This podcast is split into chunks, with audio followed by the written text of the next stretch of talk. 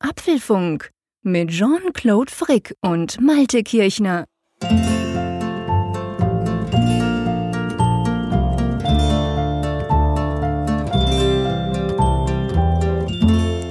Die erste Ausgabe nach Ostern, aufgenommen am Mittwoch, 19. April, dieses Apfelfunk 59. Ja, Jean-Claude, und die Frage, die ich mir ja so gestellt habe über Ostern ist, du bist ja immer mit deinem Gadget-Koffer so ein bisschen unterwegs. Wie verbringst du eigentlich Ostern? Hast du da irgendwie auch dann besonders viel Zeit und Muße, Gadgets auszuprobieren? Nimmst du dir da was vor? Was ist dein digitales Ostererlebnis gewesen? Eigentlich ist es ja ger gerade umgekehrt bei mir. Hallo zusammen und vor allem hallo Malte. Ähm, ich nehme mir meistens an Ostern, witzigerweise, hat man ja ein paar Tage frei, äh, nehme ich mir eigentlich immer vor, mal ein bisschen weniger Gadgets zu testen, ein bisschen weniger digital unterwegs zu sein, weil ich ja sonst eigentlich ständig Gadgets und hin und her und ich trage immer mehrere Smartphones mit mir rum und die kommen dann auch immer rein und so. Äh, ja, auch dieses Mal habe ich mir eigentlich vorgenommen, das hat dann aber, sagen wir mal, nur mäßig geklappt meine Kinder hatten Ferien, das war schon mal ganz cool. Von dem her waren wir ein bisschen unterwegs. Wir hatten ja auch ein paar Tage frei. Wir waren viel draußen. Das Wetter war bei uns ganz possierlich. Vor Ostern war es noch schöner, an Ostern war es dann eher ein bisschen grau. Aber ähm, ja, digitales Erlebnis, ehrlich gesagt, was mir einfach aufgefallen ist, ähm, ist, ich lese sehr viel und sehr gerne Zeitung. Meistens aber inzwischen stelle ich fest, so die Sonntagspresse vor allem, die lese ich eigentlich auf meinem iPad. Mir ist dann halt aufgefallen, der Karfreitag und der Ostermontag sind beides bei uns in der Schweiz große Feiertage. Da ist alles zu, alles dicht und da kommen ja auch keine Zeitungen. Und das ist mir so aufgefallen einfach, weil ich mir schon so gewöhnt bin, der Sonntags-Workflow sieht so ein bisschen so aus, wir stehen auf, ein bisschen später als sonst, nur ganz wenig. Die Kinder stehen immer relativ früh auf und dann wird gemütlich gefrühstückt und ich tue meistens daneben noch so ein bisschen Zeitung lesen oder danach dann spätestens eben auf dem iPad. Und da war halt keine Zeitung am Karfreitag, da war halt einfach gar nichts. Und da kann man natürlich zu Twitter und überall, es, der, der Nachrichtenstream läuft ja immer. Aber von dem her würde ich mal sagen, es war wenig da und ich war weniger digital als auch schon, aber nicht so wenig, wie ich mir das vorgenommen hatte. Wie sah das denn bei dir aus? ja, ich habe auch mich so ein bisschen im digitalen Fasten geübt an, an Ostern und eigentlich ja dann doch nicht so richtig. Also kurz erklärt, äh, ich habe eigentlich ein bisschen weniger am Computer gesessen und auch weniger auf dem Smartphone rumgedaddelt. Dafür habe ich mal so ein Fachbuch in die Hand genommen, das schon länger hier rumliegt, oh. PHP 7 und MySQL. Da wollte ich mich, äh, obwohl ich ja PHP schon so ein bisschen kann, dann noch ein bisschen tiefer reinfuchsen. Und die Feiertage sind eigentlich so die Zeit. Ich musste gerade schmunzeln, als du gesagt hast, du hast so deinen Sonntagsworkflow. Den habe ich auch. Ich habe hier auch meine Sonntagszeitung und dann komme ich eigentlich zu gar nichts anderem mehr, was, was ja, Lesen genau. angeht, außer die üblichen RSS-Feeds und so. Also Stimmt. in der Summe hat man ja immer so relativ viel, was man so durchguckt. Und so ein Buch, das liegt dann immer da und, und wartet darauf auf die Gelegenheit. Und Karfreitag und Ostermontag zeitungsfrei war natürlich die Gelegenheit. Und da habe ich also darin mal ein bisschen rumgeschnüßert. Insofern ein analoges Digitalerlebnis, möchte ich schon fast sagen. Ja, genau. Und was ich noch Montag gemacht habe, und das ist auch ganz kurios, hat auch ein bisschen was mit dem Apfelfunk zu tun, deshalb kann ich es mal hier erzählen. Wir sind ja kürzlich im Bieler Tageblatt gefeatured mhm. worden, in Anführungszeichen. Da gab es eine wunderbare Doppelseite über Podcasts und äh, Jean-Claude ist da interviewt worden und ähm, der Apfelfunk ist dort auch erwähnt worden. Also eine wunderbare Seite, auch das Thema schön aufbe aufbereitet.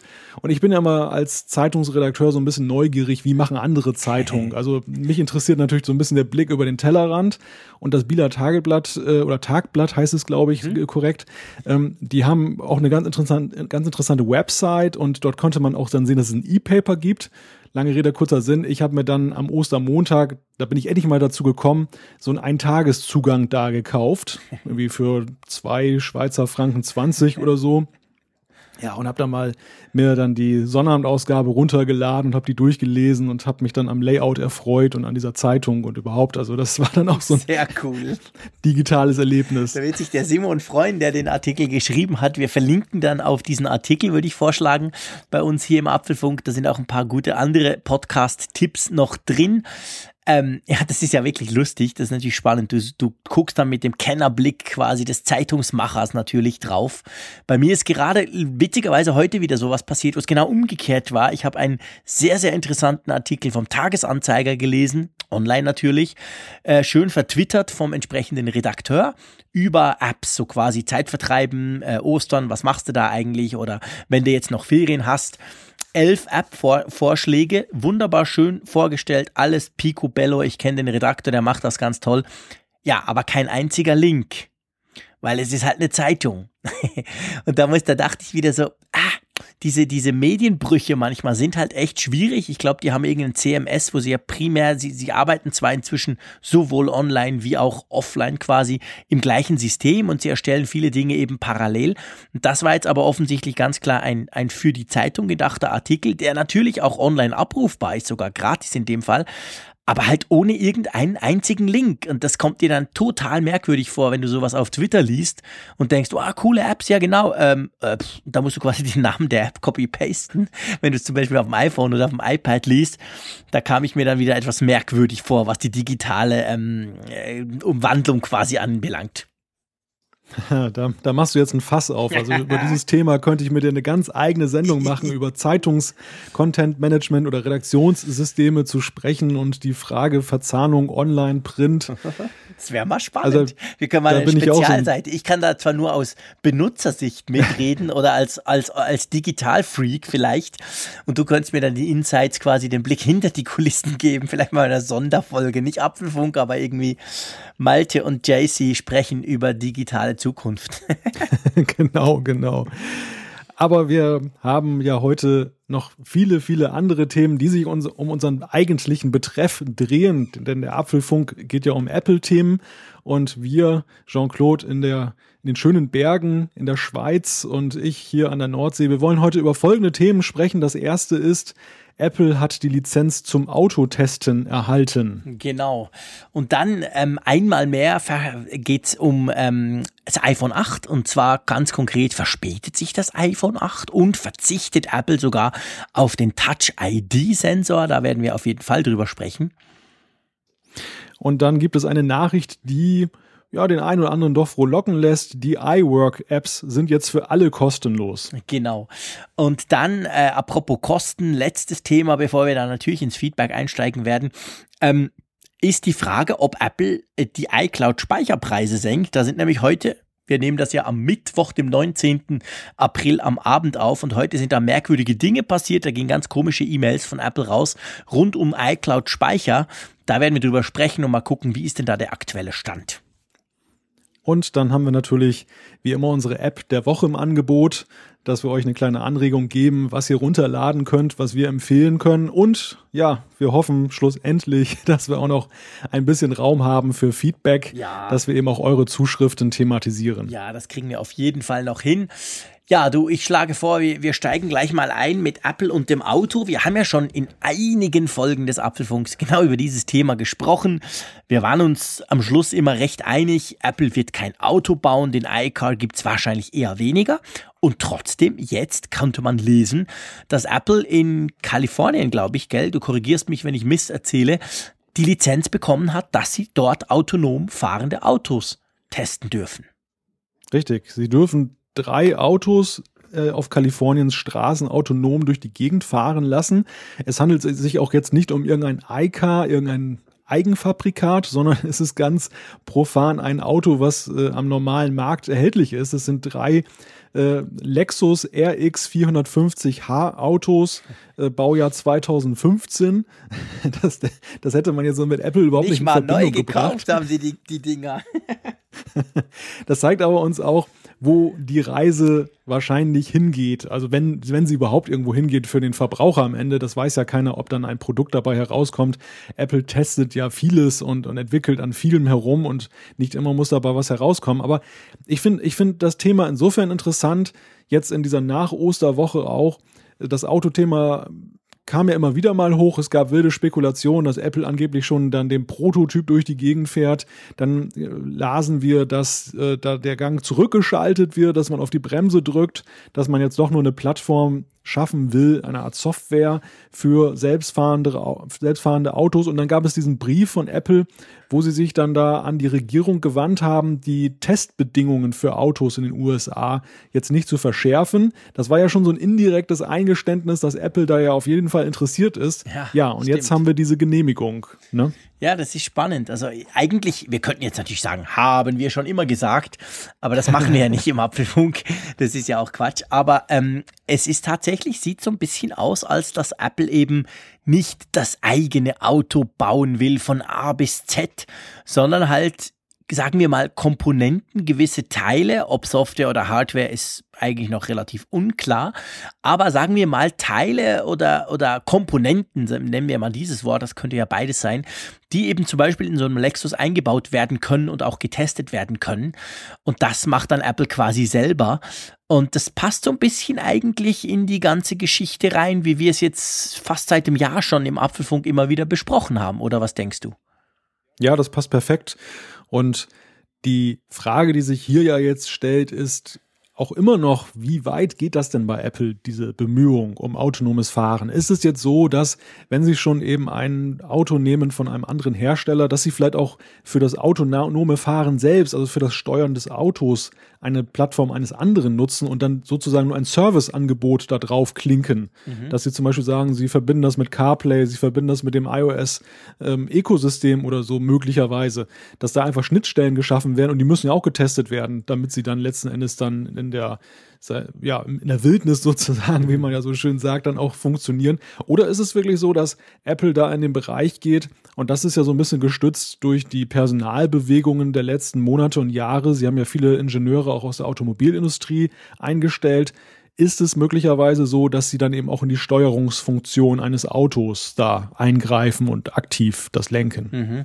Ich denke, das Problem, jetzt abgesehen von technischer Natur natürlich, das, das muss man lösen, das könnte aber Apple auch lösen, egal was sie tun. Aber ich denke, das Problem in, in dem Fall ist halt schon, wenn du nicht das ganze Auto baust oder sagen wir mal für das ganze große Ganze ähm, verantwortlich bist. Ich meine, Tesla baut auch nicht alles, die haben auch Zulieferer, aber trotzdem ähm, dann hast du natürlich das Problem, dass wir ja bei anderen Komponenten wie CarPlay, welche ja viel, viel weniger wichtig sind als zum Beispiel autonome Komponenten, aber was wir da gesehen haben, es ging sehr, sehr, sehr lange, bis die, bis die traditionellen, die arrivierten Autohersteller sich mal irgendwie drauf eingelassen haben und quasi, ich sag's mal ein bisschen salopp, Apple auf ihren Multimedia-Screen gelassen haben, dann immer meistens zusammen gleich mit Google.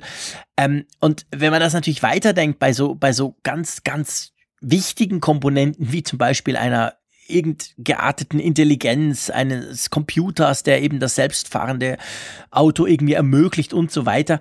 Da könnte ich mir schon vorstellen, dass es noch viel schwieriger ist, da überhaupt reinzukommen, zumal ja eben die Autohersteller alle eigentlich vor Google und Apple Angst haben und den Kontrollverlust fürchten.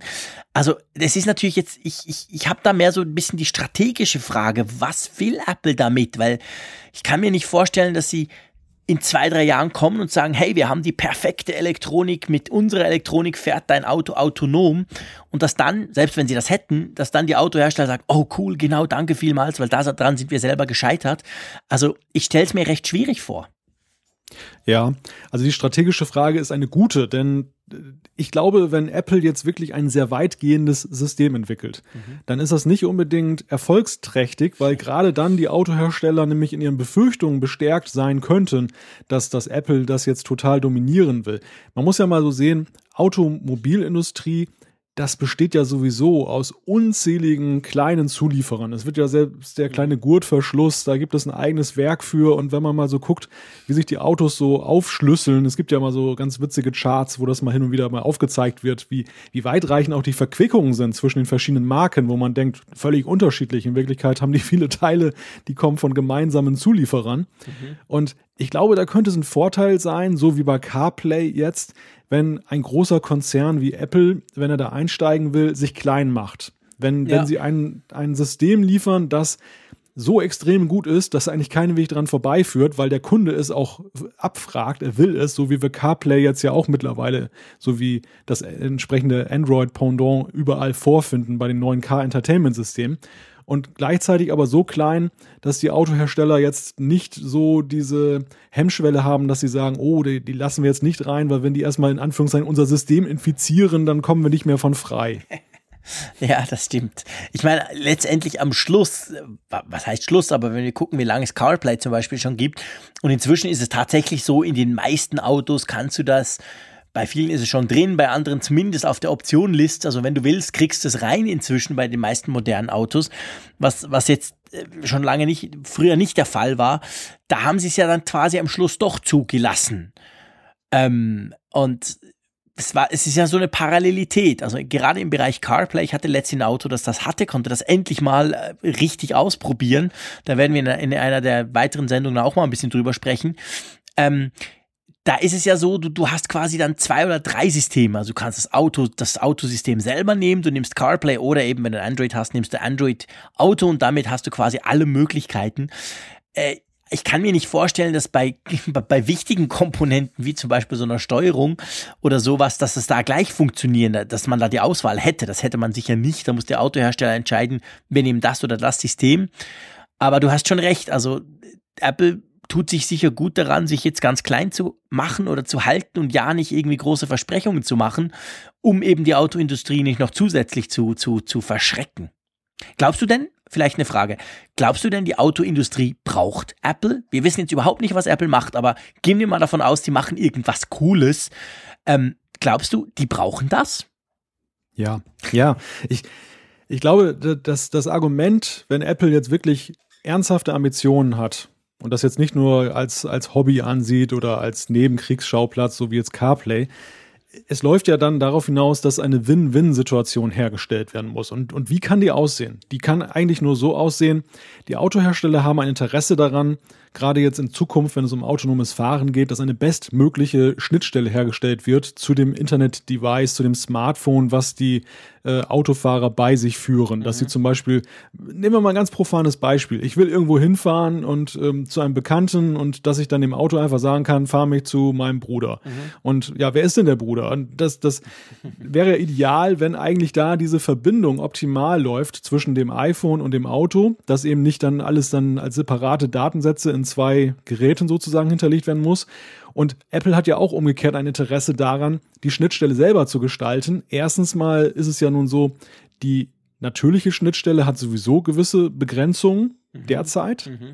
Und zweitens, wenn sie das dominant angehen, dann eben verschaffen sie sich ja auch ein Alleinstellungsmerkmal, wes weshalb man sie mit ins Boot nimmt. Und das ist ja eigentlich momentan bei dem ganzen autonomen Fahren für die ganzen IT-Konzerne ja ein ganz wichtiges Thema. Ich glaube, nicht jeder hat da riesige Ambitionen, das, das Autofahren zu revolutionieren. Es geht aber vor allem um die Frage, man muss irgendwie einen Fuß in der Tür haben des Autos, dass, dass äh, die nicht abfahren sozusagen und man ja, ist dann nachher nicht dabei bei der Technologie von morgen.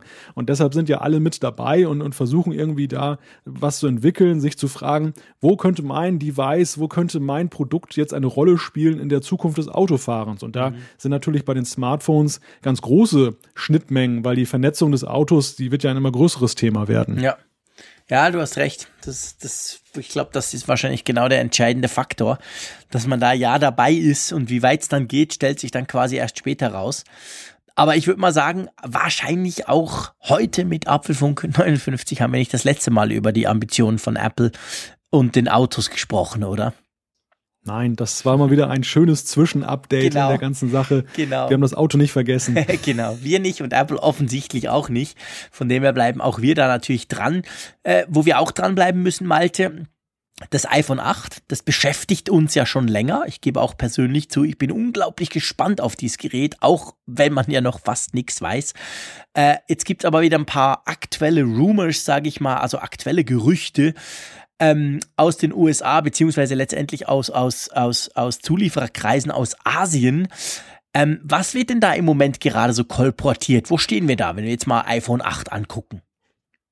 Es geht einmal mehr darum, dass der Termin im September als unsicher angesehen wird. Nicht die Präsentation, aber sehr wohl eben die Auslieferung des neuen iPhones, dieses großartigen neuen iPhones, das dann ein randloses Display haben soll und einiges mehr. Und dass das jetzt überhaupt wieder mehr diskutiert wird, dass das jetzt eine neue Ernsthaftigkeit bekommen hat, liegt daran, dass, wie du schon sagst, eben die Quellen in der Zuliefererindustrie liegen. Gut, das ist nicht selten, aber dass eben Bloomberg sich da jetzt auch eben als Medium betätigt hat, das eben das herausgebracht hat und die haben da eine gewisse Tiefe und Seriosität, was eben das Aufspüren von solchen Sachen geht, eine hohe Trefferquote und dementsprechend wird jetzt vermehrt darüber diskutiert, dass es so sein könnte und was auch noch in dem Zuge halt äh, angesprochen wurde, ist, dass Apple möglicherweise ein Problem hat, den Touch-ID-Sensor ins Display zu integrieren. Mhm. Wenn ein randloses Display ist, dann fällt ja der Knopf weg und ähm, es gab ja dann die Aussage, die machen die einfach Touch-ID auf die Rückseite, so wie Samsung das ja nun auch gemacht hat, aber dafür ja auch nur einige Schelte gekriegt hat. Ich habe gestern erst den Spiegel Online-Bericht mhm. dazu gelesen von Matthias Kremp, der äh, schrieb ja, dass er ständig mit dem Finger dann aufs Objektiv kommt und dass es dann verschmiert ist und dass es eigentlich äh, blöd sei, die ganze Geschichte. Deshalb jetzt die Aussage, Apple verzichte angeblich auf Touch ID. Ist das vorstellbar? Nein. Also vorstellbar ist, ist vieles, aber ähm, dröseln wir es mal auf. Also das Delay, lass uns nachher über die Verspätung sprechen. Lass uns gleich mal bei dem Punkt mit der Touch-ID äh, bleiben. Und es ist tatsächlich offensichtlich ein großes Problem, den Touch-ID, also den Fingerabdruckleser-Sensor in den Bildschirm einzubauen, weil Samsung, klar, die sind ein halbes Jahr früher, die bringen ja in diesen Tagen ihr Galaxy S8 auf den Markt. Am Freitag, dem 21. wirst du das als Vorbesteller erhalten und eine Woche später ist es dann quasi im freien Handel verfügbar, das Gerät. Und da hat es ja eben nicht geklappt. Das war ganz klar äh, beabsichtigt. Jetzt haben sie es auf die Hinterseite dann noch auf einen ganz saublöden Ort, nämlich neben der Kamera gepappt. Da ist er von allen, die es bis jetzt in der Hand hatten, und ich durfte ja auch ein paar Stunden damit spielen bisher, ähm, völlig falsch platziert. Man tappt tatsächlich immer auf die Kamera. Also die haben sich quasi so behelfsmäßig irgendwie gelöst. Und unter dem Aspekt, dass man weiß, okay, schwierig im Bildschirm, Samsung hat es zumindest jetzt dieses Jahr nicht geschafft. Apple hat noch ein bisschen Zeit, aber trotzdem ähm, ist, ist, gehen jetzt natürlich die ganzen Spekulationen hoch, aber ich kann mir echt nicht vorstellen, dass sie da komplett drauf verzichten, weil um nochmal bei Samsung zu bleiben, weil es ist spannend, ich meine, die sind jetzt früher, aber die, die setzen jetzt in dem Fall trotzdem ein paar Trends auch, die Apple in irgendeiner Form auch aufnehmen wird. Ähm, der Punkt ist ja der, Samsung versucht auch mit verschiedenen anderen äh, Iris-Scanner, Gesichtserkennung und so weiter arbeiten die, um damit du quasi diesen Touch-ID-Sensor eben nicht brauchst so blöder platziert ist, aber sie verbauen ihn trotzdem noch.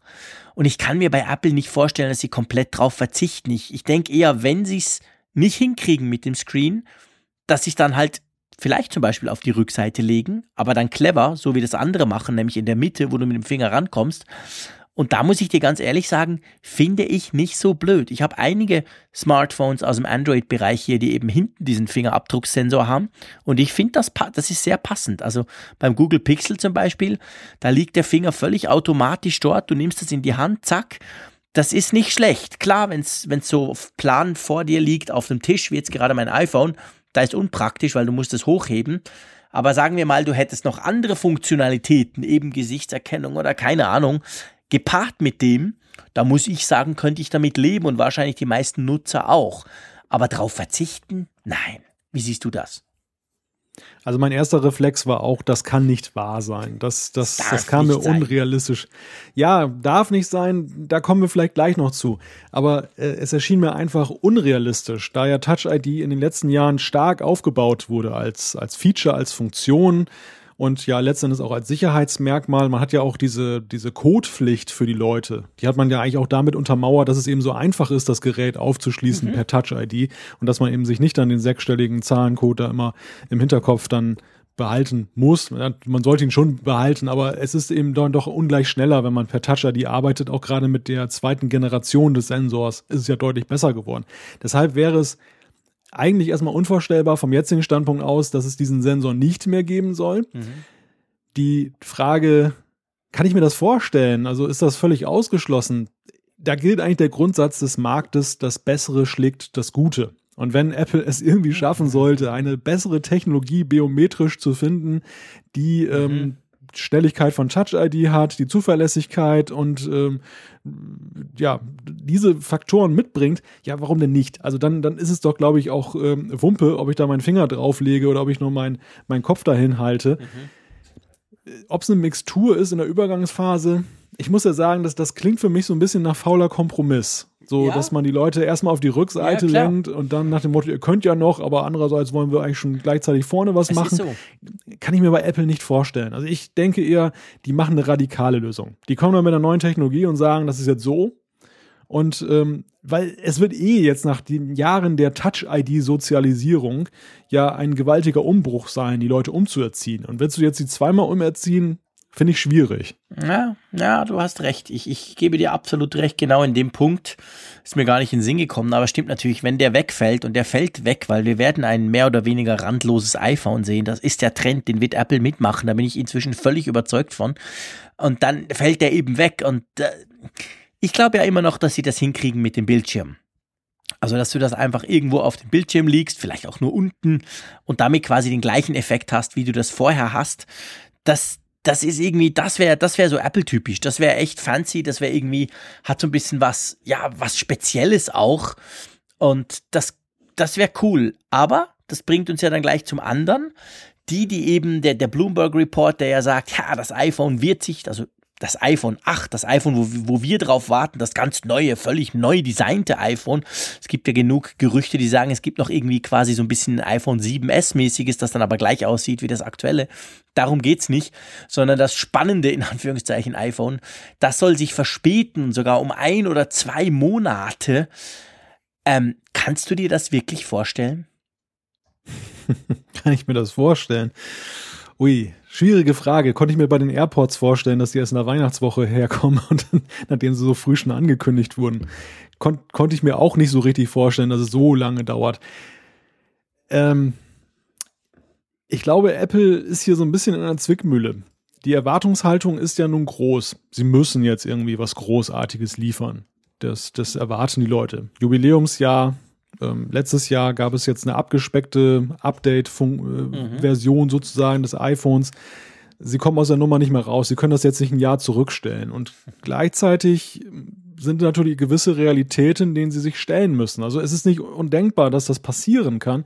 Und ich fände es ehrlich gesagt auch okay, wenn dabei ein gutes Produkt herauskommt. Wenn sie sagen, wir haben jetzt und, und, und weißt du, bis vor ein paar Wochen konnte ich es mir nicht vorstellen. dann kam diese ganze Mac Pro-Geschichte. Und diese Mac Pro-Geschichte hat bei mir so ein bisschen Umdenken ein, eingeleitet, dass, dass Apple eben einen ganz anderen Weg geht. Dass sie eben jetzt wirklich sagen, nee, wir, wir machen jetzt nicht mehr diese Heimlichtour-Geschichte bei jeder Sache, sondern manchmal gehen wir einfach auch klar raus mit den Sachen. Wie mit dem Mac Pro, wo sie sagen, es wird einen neuen geben und das dauert noch ewig, in Anführungszeichen.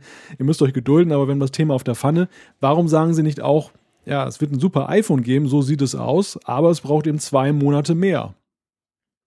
Ja. Hm, hm, hm. Schwierig. Ich meine, letztendlich, Apple hat diesen Zeitplan ja auch drum, der ist clever. Das Ding wird im September vorgestellt, kommt immer Ende September, Anfang Oktober spätestens, kommt es dann in Verkauf. Du nimmst quasi das komplette Weihnachtsquartal von uns, von uns gerechnet, äh, nimmst du quasi rein. Das wird dann schon wieder saumäßig knapp, wenn sie es verschieben. Vielleicht sogar verpassen sie es dann. Wir wissen alle, das iPhone ist der, der mit Abstand größte, größte Geldbringer von Apple. Also, ich wünsche mir ja auch ein super, super, super, duper Mega-iPhone, ähm, da, das dann kommt. Aber ähm, ich weiß nicht. Also, weißt du, auch, auch bei Apple aber selber, wir wissen, der Tim Cook, der guckt schon vor allem auf die Kohle. Und der haut lieber mal ein iPad raus, das total langweilig ist, weil er denkt, da verdient er noch ein bisschen was dran und kann was Neues machen oder ich weiß nicht. Also da habe ich dann fast eher die Befürchtung, dass sie irgendwie auf das ein oder andere fancy Feature verzichten, um trotzdem noch on time rauszugehen. Aber spielt denn Weihnachten beim iPhone wirklich die riesige Rolle? Ist das wirklich so, dass die Leute, wenn da jetzt so ein super fancy iPhone da ist, sie dann eben nicht dann auch sagen, da warte ich noch vier oder sechs Wochen oder acht Wochen drauf. Das meistens sind diese Geräte doch sowieso gekoppelt an irgendwelche Verträge, die die Leute haben, Vertragsverlängerungen. Einige natürlich kaufen es auch einfach so, die, die legen es bar auf den Tisch. Aber auch da ist für mich die Frage, wenn ich weiß, dass da was kommt, dann, dann habe ich doch eine ganz andere Planbarkeit als das Problem würde, glaube ich, entstehen, wenn Apple erst im Dezember damit rauskommen würde, dass sie jetzt sowas haben. Das, das, dann, dann bist du in der Tat zu spät. Dann äh, ist natürlich das Geld anderweitig ausgegeben und verplant. Aber wenn ich jetzt zum Beispiel im September weiß, da kommt was, aber es braucht ein bisschen Zeit, damit es richtig gut wird. Ja, meine Güte, also da will ich doch alle mal lieber dieses neue iPhone haben, als dass ich jetzt losgehe und mir auf Krampf irgendein anderes Android-Phone kaufe, von dem ich weiß, dass ich es sowieso bereuen werde, wenn dieses super iPhone auf dem Markt ist. Und da weiß ich immer nicht so richtig, ob das jetzt der Symbolik der Bilanz vor allem geschuldet ist, weil es natürlich immer super aussieht, wenn viertes Quartal super gelaufen ist mhm. und vor allem in der Vergleichbarkeit der Vorjahre, mhm. oder ob das wirklich so ausschlaggebend ist, nur weil es irgendwann mal als Tradition eingeführt wurde. Beim iPad oder beim Mac sehe ich das zum Beispiel schon ganz anders, weil da denke ich in der Tat, ist es eher so, dass dann eben das Weihnachtsgeld locker sitzt und dann da entsprechende Käufe getätigt werden. Ja, gerade beim iPad, das stimmt schon, weil wenn du, dass du ja, ja, dass du ja eher kaufst so aus, aus Lust und vielleicht brauchst du es gar nicht unbedingt oder du hast sogar schon eins und die, die kannst du ja eigentlich zehn Jahre lang brauchen. Da gebe ich dir völlig recht, das ist schon so. Ja, vielleicht. Ich meine, klar, wir sind uns gewöhnt, dass dieses Q4 immer so super gut läuft. Das ist einfach, weil dann das neue iPhone kommt. Wenn das neue iPhone halt später kommt, läuft entsprechend ein späteres Quartal super gut. Also sprich, es läuft dann gut, wenn ein neues iPhone kommt. Das ist schon so bleibt mal abzuwarten. Also ich, ich, muss sagen, ich bin per se völlig ungeduldig. Das ist ein Riesenproblem von mir. Das habe ich immer. Das habe ich auch im Moment bei meinem Galaxy S8, welches ich erst am Freitag kriege. Da drehe ich fast durch. Das stört mich total. Ähm, ist ja völlig unwichtig, aber global betrachtet. Ähm, von dem her gesehen mag sein, dass da einfach meine Ungeduld reinspielt und ich mir das Teil so im September nicht nur wünsche, sondern es dann auch dann haben möchte. Wir, wir, wir bleiben dran. Wir können nichts anderes tun als gucken oder beziehungsweise abwarten, was da aus, aus, aus Dings kommt. Aber es wäre schon eine Zäsur. Also ich meine, es ist schließlich das Jubiläums-iPhone. Klar, das muss dafür auch sehr gut werden. Na egal, nicht mehr drüber, das ist irgendwie äh, Stochern im Nebel. Ich habe keine Ahnung, mich würde es ärgern, gebe ich gerne und offen zu. Aber das ist einfach, weil ich jetzt schon ungeduldig bin auf das iPhone 8. zu Recht, zu Recht. Aber kommen wir mal zum nächsten Thema. Und übrigens, vielleicht nicht, letzter ja. Punkt, sorry, wenn ich dich da ja, voll ja. reingrätsche. Das liegt schon auch am Galaxy S8, muss ich ganz ehrlich sagen. Weil ich habe es ja schon mal gesagt, ich hatte das ja in London ein paar Stunden bei mir. Und wenn du das vergleichst mit dem iPhone, ist es schon brutal krass, wie geil so ein Design ist, wenn du wirklich nur Screen hast und wenn es auch clever gemacht ist, was Samsung wirklich gelungen ist. Und das dann halt umgelegt aufs iPhone, wo du denkst, ja, hey, Apple wird auch sowas machen, wahrscheinlich sogar noch ein bisschen besser. Das, das befeuert meine Ungeduld, muss man ganz klar sagen. Also wenn wir jetzt das S8 nicht hätten, würde es mir wahrscheinlich weniger, würde es mich weniger brennen. Aber wenn du so sowas schon mal gesehen hast und denkst, ja, das ist die Zukunft, dann, dann ist es quasi mehr. Also das, das merke ich bei mir. Das S8 ist eigentlich schuld dran, dass ich mich noch mehr aufs neue iPhone freue. Hm. Ja, aber das ist in der Tat ein Faktor. Also mehr noch, glaube ich, als diese Quartalsgeschichte, dass eben der Druck des, des, des Wettbewerbs natürlich dann auch immens ist und dass zwei Monate sind in der Tech-Welt viel. Ja. Womög womöglich kommt man dann ganz aus diesem, diesem Zyklus raus, aus diesem Takt, wo die anderen einen dann, dann bei ihrer nächsten Produktvorstellung womöglich noch überrunden. Und da muss man natürlich auch aufpassen. Insofern ist das schon eine, eine Abwägung, die man treffen muss mit den, mit den zwei Monaten und wo es natürlich ideal ist, wenn man sie nicht hat, wenn man das eher unterbieten kann noch möglicherweise. Aber kommen wir mal zum nächsten Thema. Ähm, Apple hat diese Woche bekannt gegeben, dass die iWork-Apps jetzt für alle kostenlos sind. Da werden natürlich einige sagen, wieso ist doch sowieso schon kostenlos. Ja, äh, stimmt teilweise. War bislang nämlich so, dass mit jedem Neukauf eines, eines Apple-Geräts, also wenn ich mir ein Mac gekauft habe oder das äh, iPad oder ein iPhone, dann wurde ich äh, dazu berechtigt, dann die entsprechenden Versionen für das jeweilige Gerät von iWork runterzuladen. Also zum Beispiel Pages, ähm, Keynote, mhm. Numbers und Jetzt ist das Ganze für alle frei. Das wird die wenigsten betreffen. Also die, die meisten haben ja sicherlich, gerade die Apfelfunkhörer sind ja immer dann auch dabei, wenn es um neue Geräte geht und das Ganze läuft seit ein paar Jahren. Also vermutlich hat jeder schon unter gekaufte Objekte die Möglichkeit zu sagen, komm, runterladen, kostenlos. Aber ähm, ja, an wen richtet sich das, Jean-Claude? Ist das überhaupt eine Neuigkeit oder ist das einfach nur Quatsch? Ja, genau die Frage habe ich mir ehrlich gesagt auch gestellt, weil ich habe das gelesen, das ging wie, wie alles bei Apple ging es natürlich gleich irgendwie über Twitter und Co. Und ich dachte so, äh, Moment mal, stimmt, früher hat das doch was gekostet. Aber hey, früher war doch wirklich schon sehr lange her und ich habe dann mal ein bisschen geguckt und es ist seit 2013, also so lange wie ich das dachte, ist es gar noch nicht. Also das heißt eigentlich letztendlich im Umkehrschluss, wer einen Mac hat, der älter ist als 2013 und damals nicht in der Zwischenzeit, in den letzten vier, fünf Jahren nicht sowieso mal gesagt hat, er kommt, da zahle ich was für, für Pages, Keynote, Number oder es gilt ja auch für GarageBand und iMovie, ähm, die sind betroffen. Also quasi, wer einen alten Mac hat und die Dinger nicht drauf hat, weil er immer dachte, ich zahle doch nicht dafür, was soll ich damit? Die, die Leute können sich jetzt gratis runterladen. Alle anderen, die seit 2013 mal einen neuen Mac gekauft haben, die haben es gratis und die konnten es seit daher auch gratis laden. Und wenn du es ja einmal gratis geladen hast, kannst du es ja auch immer wieder gratis laden. Also von dem her, ich weiß nicht, wie viele Leute das betrifft. Ich gebe gerne zu, dass ich natürlich meine Macs immer relativ aktuell halte.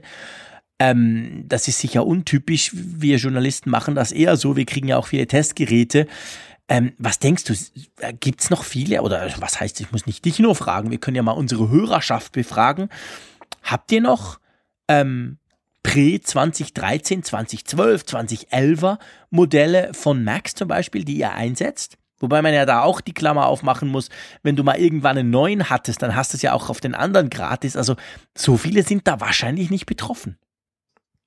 Also ich glaube, auf dem Mac sind es mehr als auf der iOS-Plattform. Sicher, ja. Weil auf der iOS-Plattform sind vier Jahre viel. Mhm. Da, also ich kann mir nicht vorstellen, dass da noch sehr viele unterwegs sind, zumindest unter den Affinen, die jetzt dann ein, ein fünf Jahre altes iOS-Device noch in der Tasche haben und ähm, nicht irgendwann mal ein neues gekauft haben.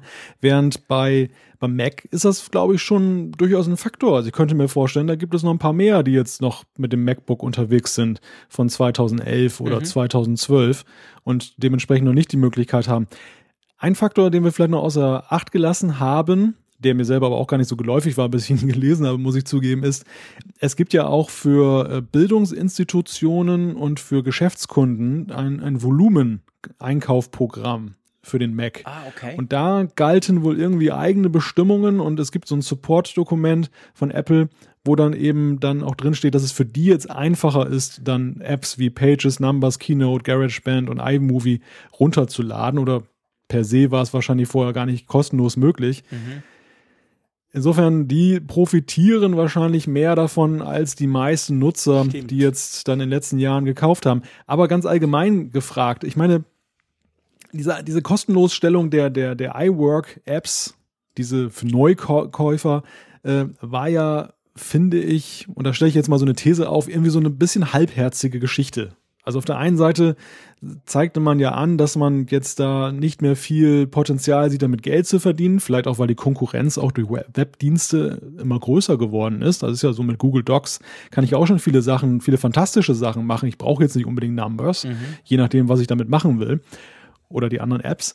Und ähm, ich fand das ja damals, als sie so gesagt haben, das kriegen jetzt alle Neukäufer irgendwie so ein bisschen halbherzig. Weil warum kriegen das jetzt nicht auch die anderen? Was, was soll das? Warum die jetzt blechen lassen? Der, der Image-Schaden jetzt, dass die anderen was geschenkt bekommen, was ich jetzt nicht bekomme als treuer Kunde, den fand ich jetzt irgendwie, stand in keinem Verhältnis. Deshalb ist es eigentlich zu begrüßen, dass man jetzt sagt, komm, das Thema mit Business-Apps hier Geld verdienen ist durch, jetzt kriegen es alle, finde ich eigentlich einen, einen sinnvollen, nachvollziehbaren Schritt, der aber eigentlich schon ein paar Jahre zu spät kommt.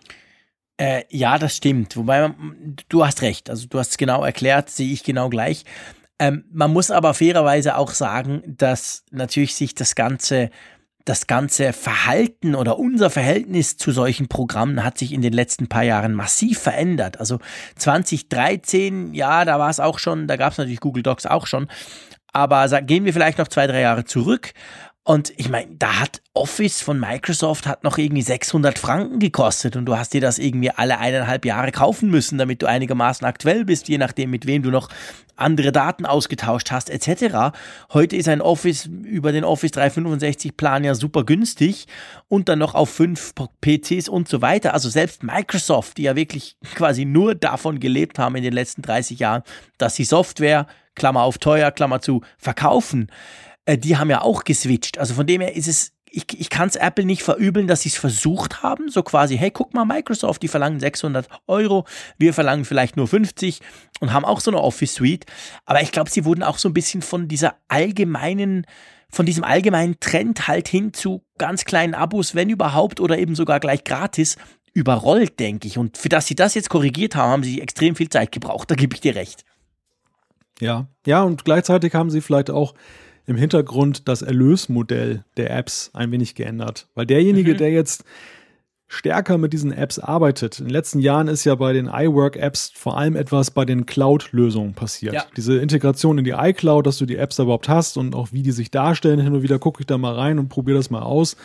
Da habe ich ja festgestellt, dass das ist eine immense Entwicklung mhm. und die fußen ja alle darauf, dass du deine Dokumente dann in der iCloud auch abspeicherst. Und dafür bezahlst du ja ab einem bestimmten Volumen ja Geld. Das heißt, ähm, Heavy User mhm. von den iWork-Apps in der iCloud bezahlen ja eigentlich doch. Also es ist ja nicht kostenlos, die ganze Geschichte. Schon, wenn du sie auf dem Desktop nutzt und du immer schön brav dann da auf deiner Festplatte speicherst und die Sachen per E-Mail dir selber zuschickst, aber eben nicht, wenn du es komfortabel machst und dann plattformübergreifend, Anführungszeichen. Ja, es ist ja doch wirklich plattformübergreifend. Du kannst ja auch auf Windows damit arbeiten, dann in der Cloud. Ähm, da bist du auf die iCloud dann angewiesen. Insofern eigentlich ja, ja. auch eine ziemlich schlaue Änderung des Geschäftsmodells. Ja, du hast völlig recht. Also das ist, das ist wahrscheinlich genau der Punkt. Die Apps selber sind gratis heute. Man, man verdient eigentlich das Geld mit Zusatzservices rundherum. Und das hat Apple jetzt quasi sozusagen angepasst und damit haben wir eine ganz hervorragende Überleitung, lieber Malte, zu unserem letzten Thema, bevor wir dann zur App der Woche kommen, nämlich genau zu diesen iCloud-Speicherpreisen. Du hast es erwähnt, immer mehr kann man damit machen mit den ganzen ähm, mit den ganzen iWork-Apps sowieso, aber ja spätestens seit Mac OS Sierra ja auch mit dem Mac. Du kannst ja inzwischen den Desktop, deine Dokumente automatisch mit der iCloud synchronisieren lassen. Und ich glaube, unsere Hörer wissen das alle, dass natürlich die, was sind es, 5 Giga? Ne, 2 Giga sind es, glaube ich, gratis, oder? Bei iCloud. Ich weiß es gar nicht mehr, habe schon so lange ein fünf, Paid. Fünf, fünf, fünf sind es fünf. Mhm. Habe schon so lange ein Paid-Plan, ähm, dass quasi ähm, diese 5 Giga reichen ja nirgends hin. Vor allem, wenn du dann noch mit Fotos und so, dann, dann bist du sowieso ganz schnell außerhalb dieses Limits. Und drum gibt es ja Preise dafür, die man zahlen kann. Und da, Malte, hat sich heute irgendwie einiges getan. das ist nett formuliert. Ich, ich zitiere einfach mal aus einer E-Mail, die ich heute um 15.14 Uhr empfangen habe und die bei mir einen kurzen Moment der Panik ausgelöst hat. Das war der Absender iCloud mit dem Betreff ein Monat Abo von 200 GB wurde eingestellt. Hallo Malte Kirchner, dein derzeitiges Abo für 200 GB wurde eingestellt und wird nicht automatisch verlängert werden. Mit freundlichen Grüßen, Apple. Super. und ich dachte, was ist hier passiert? Wieso wird mein iCloud-Account eingestellt? Äh, Im ersten Moment dachte ich so, Hackerattacke, da hat irgendeiner Quatsch gemacht unter deinem Namen und jetzt aus irgendwelchen ähm, Gründen des Missbrauchs dieses Speichers wirst du jetzt ausgeschlossen. Und das war so dieser Panikmoment, den das mhm. ausgelöst hat. Dann habe ich sofort dann eben, ich war unterwegs beruflich und hatte jetzt auch nicht permanent irgendwie geguckt, was da bei Twitter passiert oder was in den RSS-Feeds ist. Habe erstmal nachgegoogelt und dann festgestellt, aha, verbreitetes Problem. Irgendwie ist bei Apple was schiefgelaufen, dass heute die 50 GB und 200 Gigabyte äh, Speichernutzer, also nicht alle, aber wohl eine ganze Zahl, dann eben auf einmal eine Fehlermeldung auf ihren Geräten hatten, nach dem Motto, gibt da irgendwie Probleme mit der Verlängerung und gleichzeitig dann auch viele, so wie ich, eine E-Mail bekommen haben nach dem Motto, wird eingestellt, ist vorbei. Ja, genau. Also die iCloud soll ja noch funktioniert haben, aber wenn du dann dort eben auf quasi in den Einstellungen, zum Beispiel auf dem iPhone, in den Einstellungen gingst für, für, für, für was du denn da noch für Storage-Optionen, also Speicheroptionen hast, da hat man dann festgestellt, okay, das ging nicht, da kam eine Fehlermeldung. Bei mir kam am Nachmittag eine Fehlermeldung. Ich habe die E-Mail nicht bekommen. Ich bin auch auf dem 200 Gigabyte Plan. Jetzt ist natürlich möglich, dass mein Plan, die werden ja quasi monatlich abgebucht, dass der noch nicht quasi bereit ist, sondern dass das vielleicht erst in ein paar Tagen oder, oder so passiert. Aber ähm, auf jeden Fall, meiner läuft noch, aber man konnte nicht in die iCloud-Einstellungen gehen. Und jetzt hast du natürlich ganz viele, die denken, okay, äh, könnte ein Fehler sein. Andererseits, wenn so eine Mail rausgeht, die ist ja Apple-typisch formuliert, das ist ja nichts, was irgendwie, was irgendwie mal so passiert. Und man konnte viel im Internet lesen, also du bist nicht der Einzige, das haben ganz viele Leute bekommen. Könnte man es dahingehend deuten, sagen wir es mal so, wir sind heute so ein bisschen in der Deutungsabteilung unterwegs im Apfelfunk, aber dass Apple quasi was macht an den ja, an diesen Abos, an diesen, bis jetzt war es ja so 50, 200 Giga, 1 Terra und 2 Terra, gell? Das sind, glaube ich, die Größen, die man wählen mhm. kann für diesen genau. Speicher. Und ähm, entweder gibt es jetzt andere Größen, zum Beispiel so ein 100 Gigabyte Plan. Äh, ich glaube, das würde sehr vielen Leuten helfen, weil 50 sind oft zu wenig, 200 sind sogar eher zu viel. Äh, Habe ich so in meinem Umfeld jedenfalls immer wieder diese Frage gehört, warum gibt es denn kein 100er?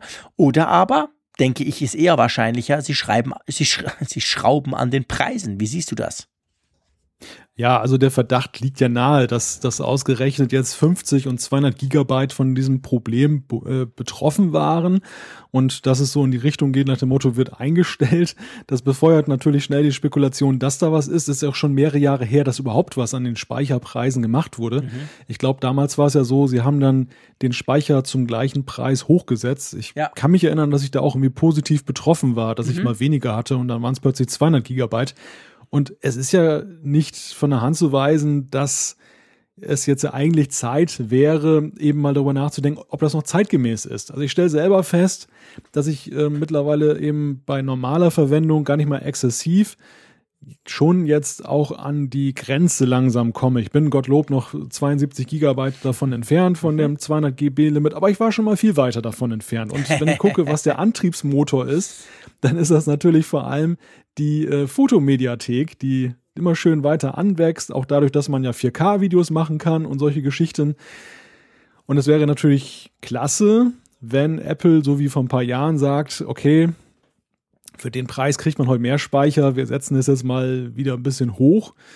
Ja, oder aber die, die Variante, die natürlich viele schrecken würde, wäre, sie stellen bestimmte Speicherpakete ein und sagen, ja, ein Terabyte ist heutzutage jetzt das Minimum, aber ihr müsst auch den Preis dafür bezahlen. Ja, das, das kann ich mir echt fast gar nicht vorstellen, weil ein Terra ist schon heftig, also vor allem vom Preis. Und ähm, auf der anderen Seite ist es halt, ich, was ich festgestellt habe bei vielen Leuten, die einfach so ein iPhone haben und dann kommen sie zu mir und sagen, du sag mal, wie ist das eigentlich mit dem Backup der Fotos? Ich schließe das fast nie an den Mac und dann sage ich immer, ja, äh, pff, du eben iCloud. Und dieses 50er Modell, so mal so als Einstieg, und es war ja auch schweinegünstig, ich glaube 1,50 Euro pro Monat oder irgend sowas, ähm, das machen dann viele, weil sie sagen, ja komm, das ist ja kein Preis.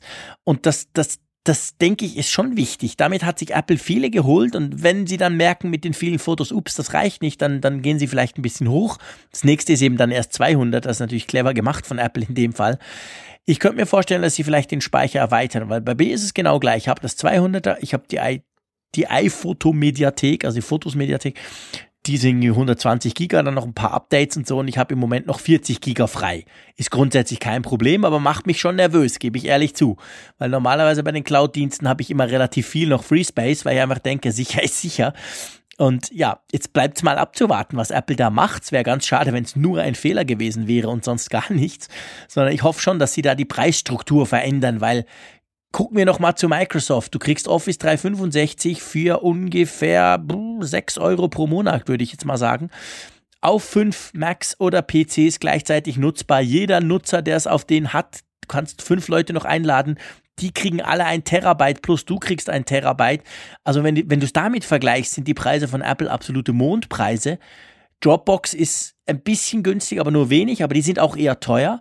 Also es gibt, oder Google zum Beispiel, Google Drives, die Preise sind deutlich tiefer als bei Apple für Speicherplatz. Also Apple ist da wirklich im sehr teuren Element unter, äh, unterwegs und ich denke, da müssten sie jetzt was tun. Ja, ja, äh, ich bin jetzt gerade gar nicht so ganz im Bilde. Das letzte Mal, als ich das verglichen habe, da war das noch so, dass Dropbox, glaube ich, aber auch ein Terabyte 10 Euro kostete. Ja, das und, ist auch so. Äh, es ist tatsächlich, ich glaube, Dropbox hat. Nee, ja. stimmt, ich erzähle Mist, die haben nämlich, die haben nämlich aufgehört damit, die hatten früher noch eine andere Option. Da gab es genau, noch so eine 100 geringere. Gigabyte, genau. Und, aber das jetzt haben sie inzwischen nicht mehr. Es gibt eigentlich nur Dropbox Free, 2 Gigabyte, Klammer auf, unbrauchbar, Klammer zu. Oder dann eben die 1 Terabyte und die kostet, glaube ich, glaube ich, auch 9 Euro. Aber wenn du ja. dir die Google Drive Preise anguckst, das ist, das ist so, wo es eigentlich hingehen müsste. Das, das kostet ungefähr die Hälfte. Ich habe so 500 mhm. Gigabyte bei Google Drive und zahle, glaube ich, knapp die Hälfte, wenn ich mich nicht ganz täusche. Also da ist es dann noch mal, da ist es dann schon noch mal ein bisschen, ein bisschen günstiger. Ja, ich, ich weiß nicht, was Apple jetzt gucken, macht. Bin ich echt ich gespannt. gerade zu gucken bei Google, die haben ihre Preise gut versteckt. Ja, ja, ja du musst also, auf Drive Google gehen und dann dort auf Speicherplatz erweitern, gibt es irgendeinen so Knopf unten. Und ja, das, das 1 Terabyte ist zwar auch bei 9 Franken pro Monat, also da sind sie eigentlich auch dort. Bei ihm geht es ja, noch viel weiter. Bei, du kannst bis 30 Terabyte, ja. krass. Da kannst du da ziemlich was anfangen damit. Ja, aber, aber es ist ja gut, ich meine, das ist natürlich auch was wert, vor allem wenn man jetzt Extremnutzer ist. Aber grundsätzlich ist es ja so preislich, und das ist ja selten bei Apple, bewegen sie sich ja eigentlich ja? so in bester Gesellschaft. Ich habe das nämlich irgendwann mal verglichen. Äh, da ging es mir auch um diese Fotofrage, ob ich denn überhaupt jetzt bei, bei Apple dann eben einen, einen äh, Cloud-Account kaufe mhm. über diesen Standard hinaus oder ob ich dann stattdessen irgendwie eine alternative Lösung finde, dass wenn beispielsweise jetzt Dropbox nur die Hälfte gekostet hätte, ein Terabyte, dann hätte ich eher zugesehen, dass ich das irgendwie damit synchronisiere. Mhm. Dann, dann, dann ist mir diese Fotos-App halt auch egal. Und da habe ich damals festgestellt, erfreulicherweise ist Apple da eigentlich preislich in bester Gesellschaft und äh, die, die tun sich da viele eigentlich kaum etwas. Und ähm, ja, da, da wäre Apple ja jetzt eigentlich so ein bisschen in der, in der anführenden Rolle, wenn sie jetzt dann plötzlich sagen, sie machen das günstiger oder ja, machen es günstiger. Das, das, das würde ja schon. Neues. Ja. Das wäre was ganz Neues. Gut, in diesem Jahr ist alles möglich bei Apple. Stimmt. Stimmt, du hast recht. Ja, vielleicht, du hast recht, das ist wahr. Es war mir gar nicht so bewusst, weil ich immer nur auf meinen 200er Plan geguckt hat, aber wenn die, die höherpreisigen sind bei allen äh, relativ teuer. Oder man kann also sagen, es sind so 100 Euro pro Jahr musst du auflegen für ein Terabyte, mehr oder weniger, egal wo. Ja. Ja, ja. ja das passt. Ja, mal gucken, was sie machen. Das müssten sie ja eigentlich jetzt, ich sag mal, in Bälde in den nächsten Tagen auflösen, weil also jeder, der so eine E-Mail gekriegt hat wie du, äh, der war ja zuerst mal total erschrocken. Du hast es schön beschrieben. Und da muss ja jetzt dann irgendwann noch was nachkommen. So quasi, hey, aber wir haben ein schönes neues Angebot, oder? Weil bis jetzt ist ja, also jetzt äh, stand ähm, Mittwochabend, 19. April um 11 Uhr in der Nacht, ist ja total unbefriedigend. Du kriegst eine Mail, es geht nicht mehr, es wird nicht verlängert, danke, tschüss. Und denkst aber, hey, aber ich will das weiter nutzen. Also von dem her gesehen, das kann ja, das kann ja nicht so bleiben. Also bei mir war es so, dass ich dann auch noch mal meine Zahlungsinformationen irgendwie bestätigen musste okay. auf dem iPhone. Da war so ein roter Ballon an der Einstellung, Einstellung App okay. und dann musste ich da unter iCloud gehen und musste dann noch mal die Kreditkartendaten noch mal eintragen. Insofern war sogar noch eine Aktion des Nutzers erforderlich. Ich weiß jetzt nicht, wenn ich mehr Geduld gehabt hätte, ob das dann sich wieder von selber gegeben hätte. Kann natürlich auch sein, dass es dann wieder verschwunden wäre. Aber ähm, im ersten Moment bei so einer deutlichen Warnung und Aufforderung agierst du ja auch erstmal als Nutzer. Ja, und das heißt, Apple hat da schon einen ziemlich verschreckt für einen kleinen Augenblick. Ja, du, definitiv. Also das, das geht gar nicht. Sorry, da müssen sie jetzt, da müssen sie jetzt definitiv irgendwas machen, weil ähm, das ist gar nicht nett. Also da bin ich jetzt echt gespannt drauf, was das da in den nächsten Tagen passiert. Vielleicht war es nur ein Fehler. Da haben wir jetzt neun Minuten über einen Fehler diskutiert. Aber letztendlich hat es viele Leute verschreckt. Und wir hoffen jetzt einfach mal, dass sie irgendwie ganz coole neue Preise bringen. Okay? Genau, genau. Gut. Ein Thema, was jetzt nicht verschrecken soll, das ist unsere wöchentliche Rubrik, die App der Woche. Ja, Jean-Claude, und diesmal, da spiele ich den Ball mal an dich, dass du als erster mal anfängst, damit gut. wir mit dieser Tradition brechen, dass immer jetzt ich als erster was sage. Ja, ich muss ja sagen, darf. es ist ja ganz witzig. unser, unser, unser Podcast ist ja brutal getaktet. Wir haben das ja alles immer vorbereitet. Nee, das stimmt natürlich nicht ganz, aber es ist so, wir haben ein schönes Skript und vor allem, wir, wir sind inzwischen so eingespielt, dass wir meistens plus minus nach einer Stunde irgendwo zu dieser App der Woche kommen. Außer wir machen ganz viel Feedback, dann ist es früher.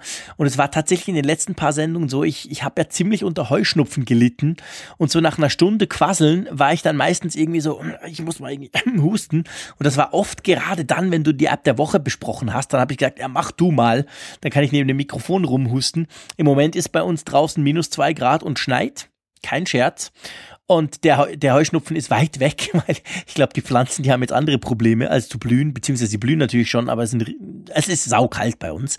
Drum kann ich jetzt problemlos einfach mal selber in die App der Woche einsteigen und das ist bei mir ähm, eine, wie soll ich dem sagen, ein Utility klassischer Art. Das Ganze nennt sich Song Shift. Und das ist dafür gedacht, wenn du quasi ähm, Spotify hast zum Beispiel und du möchtest zu Apple Music wechseln oder auch umgekehrt von Apple Music zu Spotify, ähm, dann hast du ja oft das Problem, die Titel selber, das ist ja nicht so das Problem, die Kataloge sind riesig, x Millionen Titel und meistens mehr oder weniger das gleiche drin, aber deine ganzen Playlists, die du gemacht hast, ich weiß nicht, wie ihr Musik hört, ich bin großer Playlist-Fan, ich mache immer wieder irgendwelche Playlists, die ich mir dann entsprechend anhöre, ja, und die sind dann halt beim anderen Dienst. Und Songshift gibt's für iPad und fürs iPhone, macht letztendlich nichts anderes, als dass du dich bei beiden Services einloggst. Dann sagst du, okay, ich hätte gern diese Playlist hier von Apple Music rüber nach Spotify. Und dann macht er das für dich. Die App selber zum mal ausprobieren ist gratis. Wenn du dann aber quasi alles haben möchtest, also hin und her und nicht nur von Apple Music zu Spotify, sondern umgekehrt und so weiter, also alle Features, dann gibt's einen In-App-Kauf äh, für die Pro-Variante, der kostet dann 5 Euro.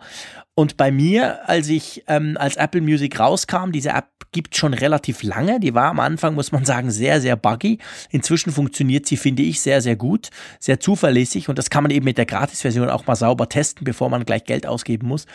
Ähm, mir hat die schon ein paar Mal geholfen, weil ich bin immer noch auf beiden unterwegs. Ich habe Spotify und Apple Music. Ich kann mich immer noch nicht entscheiden, äh, welches denn das bessere wäre oder welches bei mir besser passen würde. Hab drum auch Playlists beim einen wie beim anderen und schieb mit Songshift ab und zu Daten hin und her.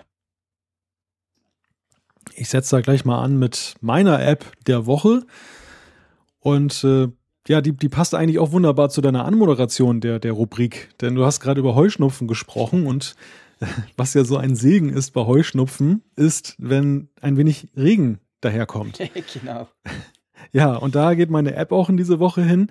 Ähm, die, die Inspiration, die jetzt hier heute vorzustellen, kam eigentlich auch durch das Osterwochenende, das von großen Unterschieden hier an der Nordsee geprägt war. Im einen Moment schien die Sonne, im nächsten kam ein Regenschauer, wechselhaftes Aprilwetter, kalt war es um drein. Aber vor allem die Sache mit dem Regen ist ja so, ein, so eine Art ja, Freizeitkiller, wenn du zum Beispiel dich fragst, kann ich jetzt spazieren gehen oder kriege ich gleich einen Regenschauer auf den Kopf? Und da hilft dann die App Rain Today, die ist von der Meteo Group rausgebracht worden. Die sind ja recht renommiert, was eben diese meteorologischen Geschichten angeht. Und ähm, du hast da ein relativ einfaches Interface, wo du dann deinen Ort eintragen kannst und dann bekommst du angezeigt, a, regnet es jetzt? Dann wird angezeigt, wie lange regnet es dann noch? Wenn es noch nicht regnet und da kommt Regen, dann wird dir angezeigt, dann und dann könnte Regen drohen und du hast dann so einen Ausblick mit so einer Verlaufskurve mit der nächsten ja, Stunde, ja doch, Stunde ungefähr. Und da kannst du dann sehen auf so einer Skala von leicht, mittel über stark, was dich denn da erwartet. Und ja, mein Feldtest hat ergeben, dass das eigentlich relativ gut funktioniert. Natürlich wie bei allem, was mit Meteorologie zu tun hat, so 100% sicher ist das nie. Ne? Ich meine, welche Wetter-App zeigt dir auch exakt das Wetter an, was kommt? Ja, aber gerade durch diese kurz, ja, aber gerade durch diese Kurzfristigkeit eben diese, dass, dass sie eben nicht äh, verspricht, dir jetzt für den Rest des Tages zu sagen, was Sache ist, sondern unmittelbar ist sie dann schon ein bisschen besser zu gebrauchen. Wahrscheinlich sind da auch dann Radardaten dann die, die Grundlage für das Ganze. Und äh, ja, also ich finde es eine nützliche Geschichte, ist kostenlos herunterzuladen. Insofern kann man wunderbar ausprobieren, ohne jetzt irgendwie Geld zu verbrennen, wenn man feststellt, dass das nichts für einen ist. Modus. Also es gibt In-App-Käufe. wofür braucht man die? Weißt du, was da hm. anders ist? Man kann 10 Euro im Jahr ausgeben. Ähm, für, für, für, ich, ich habe es gerade gesehen, ich habe sie gerade aufgemacht, weil ich kannte die tatsächlich nicht. Und ich werde mich dann nachher gleich outen ähm, zu diesem Thema Wetter. Da müssen wir unbedingt drüber sprechen. Äh, von dem habe ich jetzt gerade gefragt, weißt du das? Hast du es mal ausprobiert? Den Unterschied? Ich muss gestehen, ich muss gestehen, ich habe diese Pro-Funktion bislang noch nicht ausprobiert. Okay. Äh, also sie drängt sich dir auch nicht auf. Und das ist natürlich auch wiederum ganz angenehm. Es gibt ja viele Apps, die kostenlos sind und dann wirst du sozusagen dann relativ schnell darauf gestoßen, dass du nichts damit anfangen kannst, mhm. wenn du nicht die Pro-Funktion äh, erwirbst. Genau. Und ich muss dir sagen, jetzt bei der App hier ist das so, da drängt sich das jetzt nicht auf. Du hast einen Werbebanner unten, ja. Das, das ist so. Also da ähm, siehst du eben dran, dass es eine, eine Light-Variante ist, aber ansonsten ist es erstmal gut nutzbar. Ich gucke jetzt auch gerade mal in der App, ob ich das hier irgendwie finde. Vor allem, also ich, die funktioniert zusammen mit Weather Pro. Ich habe die nämlich jetzt bei mir installiert und er hat mir meine Favoriten aus Weather Pro reingenommen, weil Weather Pro ist eine App, die ich auch schon lange nutze. Das ist auch von dieser Meteo Group. Und der hat jetzt alle meine Daten übernommen. Sehr, sehr coole Sache. Also es geht wohl um die Premium-Funktion, die du generell hast bei der Meteo. Ja, ich merke es nämlich in dieser Sekunde. Jetzt hat er, weil ich bei Meteo Group, also beziehungsweise bei Weather Pro, habe ich Premium mir mal gekauft. Und jetzt hat der nach, ich bin jetzt in die Einstellung gegangen und da gibt es so einen Status und da kannst du draufklicken und dann macht er flup flup. Und jetzt ist bei mir dieses äh, Rain Today ist jetzt auf Premium geschaltet. Ja, dann hast du mir was voraus. Tja, ich muss eben zu, zu, wer jetzt denkt, hä, über was sprechen die so lange über, darüber, ob es regnet oder nicht. Ich bin ein totaler Wetterfreak und vor allem, ich bin ein totaler Meteo-App-Freak. Ich habe einen Ordner, da sind ungefähr 14 Wetter-Apps drin. weil ich immer wieder gerne neue ausprobiere und gleichzeitig hasse ich es wie die Pest, wenn es regnet, beziehungsweise wenn ich das nicht weiß. Also sprich, wenn ich einfach draußen bin und es regnet mir auf den Kopf, das finde ich ganz, ganz schrecklich. Darum habe ich eigentlich bis jetzt auch immer so geguckt, aber so, so eine praktische App mit so einer coolen Darstellung, quasi genau nach der Frage, hey, regnet's draußen, wenn du am Morgen früh aufstehst und noch gar nicht rausgeguckt hast, finde ich klasse. Das ist genau meine App, liebe Malte. Der wird jetzt installiert, hat sicher auch ein Widget, nehme ich mal an, oder? Wo du das gleich siehst drin. Das ist cool. Das, das gefällt mir. da habe ich ja schon einen glücklichen Abnehmer für meinen App-Tipp der Woche definitiv. gefunden. Ist das nicht klasse? Ganz genau, definitiv. ich glaube, das ist auch eine äh, breitere ähm, mögliche Nutzerbasis als, als mein kleiner äh, Tipp, der ja schon ein bisschen speziell ist. Ähm, aber auf jeden Fall eine coole Sache, kann ich sehr empfehlen. Und ja, habe ich jetzt schon drauf und werde ich dann entsprechend wahrscheinlich auch viel nutzen. Ähm, viel genutzt wird auch nach wie vor unser äh, Feedback-System, ich sag's mal so. Wir haben reichlich Feedback. Wollen wir mal rüberspringen ins Feedback? Ja, eine Traumüberleitung, die du da gerade hingelegt hast. Und äh, das, die, die erste Zuschrift, die ich gerne vorlesen möchte, die hat auch sehr viel damit zu tun, äh, mit einem Tipp, den wir auch wieder weitergeben können. Der Mirko, der ähm, ist schon ein bisschen unruhig geworden. Der hatte uns nämlich, wie viele andere, schon vor einiger Zeit geschrieben und äh, wir kommen ja nun immer nicht dazu, alles vorzulesen. Wir müssen ja sowieso ein bisschen da auswählen, aber sein Tipp, der ist ihm ganz wichtig und da hat er uns, uns nochmal geschrieben, bitte, bitte schrei äh, oder äh, erzählt den doch mal in eurer Sendung, der ist nämlich wichtig. Es geht um die AirPods. Wir hatten ja nochmal gesprochen über die AirPods mit den Lieferzeiten, dass da immer noch eine ziemlich lange Lieferzeit ist und da hat er für sich entdeckt, dass es eine Seite gibt, AirPods ist in Stock. Und ähm, damit kann man sich dann informieren lassen, ähm, wo es dann AirPods gibt, so dass er dann in, in seinem Falle nach nicht einmal zwei Wochen die dann in Hannover abholen konnte. Einfach Mailadresse eintragen, Store auswählen, wo man die AirPods abholen kann oder will und bei Erhalt der Reminder-E-Mail schnell sein, denn reserviert sind die Dinger nicht. Und ja, so hatte er dann nach fünf Minuten nach der Mail den Kauf abgeschlossen. Äh, Mirko, da musst du ja eigentlich fast in der Gegend gewesen sein, dass du so schnell im Apple Store warst. In meinem Fall bräuchte ich da schon zwei Stunden mindestens, um nach Hamburg zu kommen. Ja, und er ist Airport-süchtig seit der ersten Stunde und äh, durch unser Schwärmen auch. Das insofern, wir hatten recht. Und ja, das letzte PPPS, was er noch hat, ist Grüße an seine Heimat Sillenstede. Äh, für alle, die das nicht kennen, das oder die das jetzt nicht zuordnen können, das liegt hier im Landkreis Friesland, wo ich auch dann äh, arbeite und, und ich lebe ja hier in Wilhelmshaven, aber Friesland ist direkt das Umland. Insofern ein Gruß hier in die Region. Danke, Mirko. Klasse, Mirko. Und sorry, haben wir das vorher noch nicht gebracht. Du hast das schon vor ein paar Wochen mal eingereicht. Diesen Tipps, den werden wir natürlich entsprechend verlinken ähm, auf apfelfunk.com. Ist ein total guter Tipp, weil man mal sehen kann, wo was ungefähr lieferbar ist und beziehungsweise in Stock. Bei uns in der Schweiz ist es nicht ganz so spannend, weil so viele Apple Stores haben wir nicht, aber auch da ist natürlich sinnvoll, wenn man hinter die Kulissen gucken kann. Von dem her macht das durchaus Sinn auch bei uns. Ähm, wir haben ja über ähm, ich komme zur zweiten Zuschrift, zum Lukas. Wir haben ja darüber gesprochen, äh, letztes Mal hatte ich so eine App, wo man quasi gucken kann, was man alles so abonniert hat oder was man dort eintragen kann, um da so ein bisschen den Überblick zu behalten. Und der Lukas schreibt uns jetzt, hey, ähm, guck dir doch mal die App Abo-Alarm an, da kann man seine Verträge gut managen und gegebenenfalls auch kündigen. Und vor allem kriegt man dann Alarm, ähm, wenn eben sowas langsam abläuft, so im Sinn von, hey, jetzt könntest du kündigen. Habe ich selber nicht ausprobiert, habe aber schon öfter davon gehört, soll, glaube ich, ganz gut sein, oder Malte? Ja, also ich habe die Website davon schon mal genutzt, jetzt die App nicht.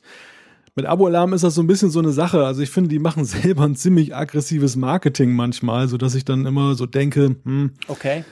Äh, das, das geht mir eigentlich schon fast ein bisschen auf den Zeiger und, und äh, aber ähm, in dem Fall, wo ich sie mal ausprobiert habe oder genutzt habe, um einen Vertrag zu kündigen, hat das wirklich exzellent funktioniert. Und da die eben dann auch sehr viel Erfahrung haben. Sie selber werben mit über vielen Millionen Verträgen, die mit Abo-Alarm bereits erfolgreich gekündigt wurden. Die, die bringen natürlich auch so einen gewissen Druck da rein, mhm. einfach weil sie so groß sind in der Sache. Zumindest hier in Deutschland ist das wohl, haben sie eben diese, diese Macht. Und ja, ist halt noch ganz nützlich. Also bei, bei so Dingen, wenn man jetzt so gerade nicht ein, äh, ein Kündigungsschreiben so zur Hand hat oder eine Formulierung weiß, dann geben sie einem so eine Formulierungshilfe und äh, man kann das, glaube ich, auch da direkt hinfaxen. So war das bei mir damals. Ich hatte, genau, ich hatte kein Faxgerät zur Hand und Klar, musste wer hat das noch? wer hat sowas noch, genau. Und die Du die in der Redaktion. Wahrscheinlich, oder? Ja, aber das ist natürlich wieder so ein, wäre so ein Grenzfall, ja, an irgendwelche Nummern da etwas hinzufaxen, was privater Natur ist. Deshalb wollte ich das eigentlich irgendwie mit Bordmitteln machen. Ähm, du bringst mich jetzt schon wieder auf so einen Exkurs, weil dann, dann könnte ich auch noch über meinen Versuch jetzt erzählen, mit der Fritzbox einen Fax zu verschicken. Das war auch relativ kompliziert zu der Zeit. Ich bin auf jeden Fall irgendwann bei Abo-Alarm gelandet und das, das hat dann gut funktioniert. Okay, alles klar. Wir wollen ja da nicht Werbung machen, aber nur einfach als Input. Ähm, äh, der Matthias, finde ich, hat einen spannenden äh, Input per E-Mail geliefert. Und zwar geht es um eine Frage, ja, mit der ich mich schon gar nicht, schon ganz lange nicht mehr beschäftigen muss. Und das diskutieren wir jetzt mal. Nämlich, er schreibt, wie geht ihr sowohl beim iPhone als auch beim Mac eigentlich mit Spam um? Im Gegensatz zum Beispiel zum Gmail im Browser oder auch Out- Outlook als Desktop-Anwendung habe ich bis heute keinen vernünftigen Weg gefunden, Spam bzw. Mails, die ich direkt wegsortieren will, loszuwerden. Vielleicht haben andere Hörer ähnliches Interesse. Ähm, ja, ähm, Malte, vielleicht mal die Frage an dich. Ist Spam bei dir überhaupt ein Problem? Und wenn ja oder, oder auch wenn nein, wie, wie, wie machst du das? Beides, also ja und nein. Ja, es ist ein Problem dahingehend, ich brauche einen Filter, weil ansonsten würde ich, glaube ich, ersaufen in Spam. Ach, das ist Und klar. nein, es ist kein Problem, weil der Filter arbeitet gut. Es, es dringt ganz wenig zu mir vor, eigentlich gar nichts. Und äh, ich arbeite da einfach mit den Bordmitteln von, von Google. Ich, ich, ich, ich, ja, ich, ich war, ich war mal bei GMX, zahlender Kunde sogar, weil die hatten zu der Zeit auch, finde ich, einen ganz passablen Spam-Filter. Und dann habe ich festgestellt, äh, weiß gar nicht, warum ich von GMX abgekommen bin. Ich glaube, es war, weil Google kostenlos war und auch gut funktionierte. Und dann habe ich für mich irgendwann beschlossen, dass ich sagte, warum zahlst du eigentlich jeden Monat ein paar Euro dafür? Das kannst du doch auch viel günstiger haben. Geh doch zu Google. Und seitdem bin ich bei Google und deren Spamfilter arbeitet sehr zuverlässig, muss ich sagen. Manchmal ist er ein bisschen zu scharf geschaltet. Also ich äh, muss eher umgekehrt. Es, dringt nichts in meinen Posteingang vor, aber es verschwindet das ein oder andere in der, in dem Spam-Ordner. Man muss schon regelmäßig mal reingucken, was da los ist, denn da geht auch gerne mal was verloren. Ja, same here. Also ist genau das gleiche bei mir. Ich habe auch Google, Google Mail, also Google Apps und Google Mail, beides. Ich habe zwei E-Mail-Adressen, eine Gmail und eine iFreak. Die laufen beide bei Google. Und ich finde den, den Spam-Filter von Google Weltklasse, weil ich muss wirklich sagen, schon seit ein paar Jahren, ich habe das bei mir gar nie mehr ein Thema, es kommt nie was durch. Ich gebe dir recht, ganz selten. Es, es bleibt ab und zu was hängen, wobei ich muss auch da sagen, ich habe da so ein bisschen die Angewohnheit. Ich gehe davon aus, wenn es wichtig ist, wird man mich auf anderen Kanälen erreichen oder schickt halt nochmal eine E-Mail. Also ich gucke praktisch nie in meinen Spamfilter rein. Also ich, ich habe es jetzt gerade, als ich diese Frage sah, nochmal angeguckt. Da sind so pro Tag zwischen 50 und 200 E-Mails drin die alle Spam sind und die sind wirklich alle Spam und vielleicht, ich weiß nicht, vielleicht einmal im Monat eins nicht, aber ich sag's ganz ehrlich, das ist mir dann wurscht und das ist mir den Aufwand nicht wert. Ähm, die, die können mich schon erreichen, wenn es sein muss. Es gibt noch andere Varianten und man findet mich bei überall, also von dem her gesehen, mache ich mir da auch gar keinen großen Stress draus. Aber es ist tatsächlich so, das Ganze ist leer, es ist wunderschön und egal mit was du es abrufst, wie, wie machst du es eigentlich generell mit E-Mail? Also ich habe, ich war früher ein totaler Fan von allen Mail-Apps, lokal alles runterladen, muss ich alles haben, kann ich alles suchen. Und seit ich bei Google bin, äh, arbeite ich mit Mail, auf Mac zumindest, nur noch im Browser. Wie ist das bei dir? Also ich arbeite schon mit Mail weiterhin, also sowohl auf dem iPhone, iPad als auch eben auf dem Mac. Allerdings äh, über IMAP. Also ich bin weg von Pop 3, Ja, was ich damals gemacht habe. Ja, ich war damals so ein richtig schöner E-Mail-Horter, der die ganzen Sachen runtergeladen Ah, okay. hat und dann irgendwie auch archiviert hat Ja. für alle Ewigkeit. Und äh, ja, das Archivieren habe ich mir eigentlich nicht abgewöhnt. Das läuft eigentlich immer noch weiter, weil ich zu faul bin, sie zu löschen. Aber äh, das Ganze läuft jetzt eben in der Cloud, hat den großen Vorteil, dass ich eben die Sachen überall habe und dann, dann, ja, plattformübergreifend gucken kann, wenn ich irgendwas suche, was Altes und dann finde ich das. Ja, genau. Also ja, das ist natürlich praktisch, wenn du es wenn noch runterlädst, ähm, zumindest, dann, dass du dann lokal noch suchen kannst. Aber ich habe mich total an dieses, dieses Google Mail, bei mir ist es die Inbox, also ich brauche Google Mail in, in Form der Inbox, also Google Inbox. weil das noch so ein paar coole Features hat mit zurücklegen und wieder hervorholen und so. Und das brauche ich sowohl auf dem iPhone wie auf den Android-Smartphones wie auf dem Mac und auf dem Mac einfach im Browser. Und da, dadurch ist bei mir Spam tatsächlich kein Problem mehr. Also mit anderen ja. Worten, Malte, man müsste eigentlich sagen, um, um den Matthias so ein bisschen beraten zu können, du brauchst einen Provider, der einen guten Spam-Filter hat. Man kann sich nicht darauf verlassen, dass das die Mail-App das zum Beispiel macht. Ich weiß gar nicht, hat die einen Spam-Filter? Würde die selber auch drauf gucken? Es gibt ja das? irgendeine Funktion, es gibt ja da irgendetwas. Ist Werbung. Mhm. Da kann man es taggen, genau. Ja. ja. aber so richtig aber viel einstellen nicht. kann man nicht. Also es gibt, ich bin ja, ist, in, äh, da Werbung, da, Filter, ja, Filter für unerwünschte Mail aktivieren. Ja, doch, das kann man schon. Ja, es ist natürlich ah, immer ein Lernprozess genau. und, und da wird, da wird dann natürlich sehr isoliert dann nur betrachtet, was du an Werbung bekommst mhm. und sobald etwas kommt, was du noch nicht als Werbung bekommen hast, dann äh, fängt dann, dann landet das erstmal im Posteingang und du musst neu anlernen. Das genau. ist ja auch ein genau. Problem, was du eben bei vielen E-Mail-Providern auch durchaus hast, auch mit deren Mail-Providern. Google lebt natürlich ganz klar durch die Masse. Ja. Die haben eine ganz andere Datenbank, äh, ganz andere Häufigkeit von, von Meldungen auch von Nutzern, ja. dass das Spam ist und du bist dann meistens schon so der, der Hundertste, der die Spam-Mail bekommt und, und der, die, der sie dann gar nicht mehr sieht, weil schon 99 andere gesagt haben, das ist Spam und das ist dann so der, ja, der Weg der Masse, der, ja, der halt ganz praktisch ist bei der Geschichte. Das ist der eine Punkt und den haben andere Provider teilweise ja auch, aber das nicht, nicht vergessen, Google hat natürlich darf man wahrscheinlich sagen, mit die besten ähm, ähm, künstlichen Intelligenzen und, und, und Algorithmen, die es gibt auf der Welt. Und da muss ich ganz klar sagen, da vertraue ich dann eher Google im Rausspüren, was eine, was eine Spam sein könnte, selbst wenn es jetzt vielleicht nicht schon ein paar Leute als Spam geklickt haben oder so. Also da ist Google, glaube ich, schon sehr, sehr, sehr, sehr gut aufgestellt mit ihrer ganzen künstlichen Intelligenzwolke, die sie da sowieso noch für andere Dienste brauchen. Von dem her, ja, klappt das halt wirklich gut und ich bin extrem zufrieden damit. Und das empfehlen wir auch dir, Matthias. Magst du mal zum Peter übergehen? Ja, Peter hat uns geschrieben, ihr hattet beim letzten Podcast gemeint, ist allerdings mittlerweile schon Folge 56, den Browser Klicks kurz angesprochen. Das hatte uns, glaube ich, ein, ein Nutzer, mhm, ein, äh, ein, ein Hörer genau. empfohlen. Genau. Und äh, er schreibt, ich rate von diesem Browser ab, da er alle Anfragen an den Hersteller schickt und Tracker kaum verhindert. Ich habe ihn getestet und konnte feststellen, dass er die meisten Tracker und Cookies ungehindert durchlässt. Dazu kommt auch noch, dass Klicks zum Medienunternehmen Burda gehört. Dadurch wird Klicks zwar in vielen Medien, die zu Burda gehören, gelobt, aber dadurch, dass Klicks kostenlos ist, kann man davon ausgehen, dass Burda die dort gesammelten Nutzerdaten auswertet. Ja, eine ähnliche Zuschrift haben wir auch von Savanto noch bekommen äh, und äh, eigentlich fast gleichlautend. Mhm. Also der, der Klicks-Browser erfreut sich nicht größter Beliebtheit und das ja nun auch äh, aus durchaus nachvollziehbaren Gründen. Ja, absolut. Also das ist natürlich eine üble, üble Sache und da muss man schon drauf gucken, wenn man solche quasi alternativen Browser nutzt, ähm, was die denn im Hintergrund wirklich tun, muss man vielleicht ein bisschen Recherche betreiben. Aber ähm, ja, meistens oder oft, nicht meistens, aber es passiert halt eben schon oft, dass die dann irgendwie verhängt sind mit irgendjemandem und der hat halt irgendwelche Interessen und die versucht er dann über irgendwelche Daten, die er aus dem Browser zieht, ähm, abzugreifen oder so. Von dem her, da muss man natürlich definitiv aufpassen. Ähm, gut, dann der Philipp, ich würde sagen, den machen wir noch. Ähm, der hat auch zur Ausgabe 56, ist natürlich auch schon ein Weilchen her, und zwar zu der bezüglich neue Macs und beziehungsweise angekündigte neue Macs. Er schreibt, ich kann eure Begeisterung zu den Ankündigungen kommender Mac-Hardware nicht so ganz nachvollziehen. Meine Freundin hätte gerne einen All-in-One-Computer und da ich auf allen Plattformen ein Apple-Gerät habe, würde hier natürlich ein iMac passen. Die Ankündigung ist zwar schön und gut, aber bei der Hardware, welche noch in 21 Zoll iMacs verbaut ist, ist das Preis-Leistungs-Verhältnis doch zu schlecht. Im Moment läuft zwar alles rund, aber für die nächsten drei bis vier Mac OS-Versionen soll es ja auch noch die Hardware reichen. Daher warte ich sehnsüchtig hier auf ein Update Update.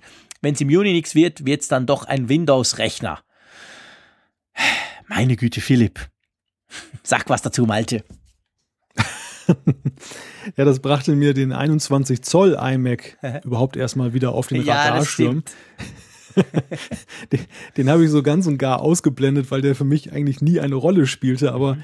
äh, ist natürlich durchaus aus Sicht mancher Nutzer eine interessante Geschichte. Wie entwickelt sich der eigentlich weiter? Ich, ich weiß es gar nicht. Also hat der überhaupt noch eine Zukunft? Ähm, ja gut, ich meine, es gab ja vor, das ist noch nicht so lange her, ich würde jetzt mal aus dem Bauch geschossen sagen, zwei Jahre maximal, gab es ja den 21,5 Zoll iMac mit 4K-Display, der so quasi dem 5K großen iMac entspricht, der wirklich ein ganz hervorragendes Display hat. Ich habe diesen 21, diesen iMac, den kleinen iMac mit, mit Retina 4K-Display mal getestet damals. Und der hat schon eine, eine ganz, ganz, ganz klasse, wunderbare ähm, ähm, ähm, Bildschirm. Das allein finde ich ist eigentlich schon ein Grund, das zu kaufen, weil so gute Bildschirme wie bei den 5K oder eben 4K IMAX, die musst du sehr lange suchen. Da findest du vor allem im All-in-One-Bereich findest du gar nichts auf dem PC-Markt. Also wenn du den nimmst, dann hast du zumindest einen Hammer-Bildschirm. Und sonst ist der, ja, es, der ist natürlich Core i5, wobei ich glaube, man kann ihn auch zu einem Core i7 hochrüsten. Ja, kann man auch. Also du kriegst da ein 3,3 Gigahertz Quad-Core Intel Core i7. Das ist natürlich nicht das ganz neueste Modell, das stimmt. Ähm, aber ich finde nichtsdestotrotz, der ist noch relativ aktuell, beziehungsweise ich bin ziemlich sicher, wir haben ja damals nur über den Mac Pro, der irgendwann mal kommt, und über den quasi iMac Pro, der ja angekündigt ist, noch in diesem Jahr gesprochen. Ich denke aber unabhängig davon, dass das iMac, also die kleinen wie auch die, der 5K iMac, wahrscheinlich unabhängig davon einen Refresh kriegt. Oder wie siehst du das? Weil man konnte ja teilweise schon hören, es gibt gewisse Lieferverzögerungen bei gewissen iMacs in den USA. Also mich würde es nicht wundern, wenn noch im ersten Halbjahr neue iMacs kommen. Nicht der Pro iMac, sondern einfach die normalen in Anführungszeichen. Ja, ja, ich denke, das wird ganz normal weiterlaufen, wie das in den letzten Jahren ja auch immer der Fall gewesen ist, dass Apple ja regelmäßig, wenn dann neue Prozessoren da sind oder wenn eben bestimmte Erwartungen an die Hardware sich erhöhen, dass sie dann eben auch nachvollzogen werden bei den iMacs. Mhm. Insofern, das, das sehe ich auch völlig abgekoppelt. Ich habe gerade mal nachgeguckt, was die Preisstruktur angeht. Ähm, den 21,5 Zoll iMac, da, da gibt es ja noch einen Unterschied, der das Retina 4K Display, das haben gar nicht alle Rechner dieses Typs, nee. sondern das teuerste Modell. Genau. Es gibt, gibt da noch zwei darunter, also zwei Preisstufen, die äh, ohne dieses Display sind. Aber natürlich, ganz klar, der Unterschied ist natürlich aus Sicht vieler Nutzer und auch nachvollziehbar der Preis. Der ist ja immens niedriger als jetzt beim 27 ja, äh, Zoll iMac. Da, da reden wir, glaube ich, über, ja, wir reden über fast 800 US-Dollar. Ich bin hier gerade auf der amerikanischen Seite unterwegs, mhm. aber wahrscheinlich ist es in Europa ähnlich, 800 Euro und das ist natürlich kein Pappenstiel. Nee, nee, nee, nee, das ist, das ist ein, ein großer Unterschied. Das ist definitiv so. Und es ist natürlich schon, ich meine, der 27 Zoll iMac, ich bin ein Riesenfan davon, aber das ist schon ein Klopper. Also das kann ich, ich, ich kann nachvollziehen, wenn Leute sagen, nee, also 21,5 Zoll würde mir locker reichen auf meinem Schreibtisch oder wo, wo auch immer man den dann hinstellt. Der andere ist halt schon sehr groß und er ist eben auch wirklich viel teurer. Das ist definitiv so. Aber ich glaube, Malte, langer Rede, kurzer Sinn, man kann dem Philipp sagen, wart noch ein bisschen, aber ich glaube nicht, dass er einen Windows-Rechner kaufen sollte oder müsste, oder? Das ist nie eine gute Empfehlung, Jean-Claude. Genau. Sehr schön. Wir sind ja hier schließlich der Apfelfunk, da dürfen wir das mal sagen, so, so ganz klar. Ich sehe das ja ganz ähnlich. Und ähm, in Bezug auf die iMacs rechnen wir beide mit Updates, die wahrscheinlich nicht mehr allzu lange auf sich warten lassen, also nicht verunsichern lassen von dieser Ankündigung des iMac Pro, weil ich glaube ganz ehrlich gesagt, für normale Anwendungen und sogar ich zähle auch mich als zu einem normalen Anwender, reicht so ein iMac eigentlich völlig. Das muss nicht mal der iMac Pro sein. Also die sind eigentlich schnell, die Quad-Core-Kisten sind, sind gut ausgestattet. Man kann sie auch zumindest speichermäßig recht hochrüsten inzwischen, gerade auch äh, bis zwei Terabyte oder drei Terabyte kriegst du da rein. Also das ist eigentlich eine ganz tolle Kiste. Ich bin nach wie vor sehr Fan von meinem iMac, obwohl ich noch den in Anführungszeichen alten ersten 5K iMac habe. Der wurde inzwischen auch schon wieder verbessert. Aber der läuft super, das ist eine, eine tolle Sache und ein schöner Mac und ähm, ja, würde sich lohnen, denke ich. Wart mal noch ein bisschen ab und dann kriegst du wahrscheinlich neue. Ähm, ja, du, ich würde sagen, so themenmäßig, also wir haben zwar noch irgendwie 300 Seiten Feedback, aber wir sind jetzt doch schon ziemlich lange am zusammen quasseln und ich hoffe, ihr habt bis dahin durchgehalten, liebe Hörerinnen und Hörer. Drum würde ich von meiner Seite aus sagen, wenn der Malte nichts dagegen hat, wir beschließen die Folge Nummer 59, oder? Also ich muss jetzt erstmal darüber nachdenken, ob du wirklich ein normaler Anwender bist. Insofern, ich brauche eine Woche Verschnaufzeit. Okay, sehr gut. Dann überleg dir mal, ob ich ein normaler Anwender, was heißt schon normal, das können wir ja auch mal darüber diskutieren. Wahrscheinlich nicht, aber das ist egal. Wir belassen das mal dabei. Ich von meiner Seite sage ganz herzlichen Dank an die Nordsee, hier quasi aus dem Schnee raus mal, äh, Mitte April. Und ich freue mich schon auf nächste Woche, wenn wir wieder über Apple-Themen sprechen. Und ähm, von dieser Seite her sage ich einfach Tschüss aus Bern. Ja, die Nordsee bedankt sich auch und wünscht alles Gute. Schöne Grüße in die schöne Schweiz. Bis nächste Woche.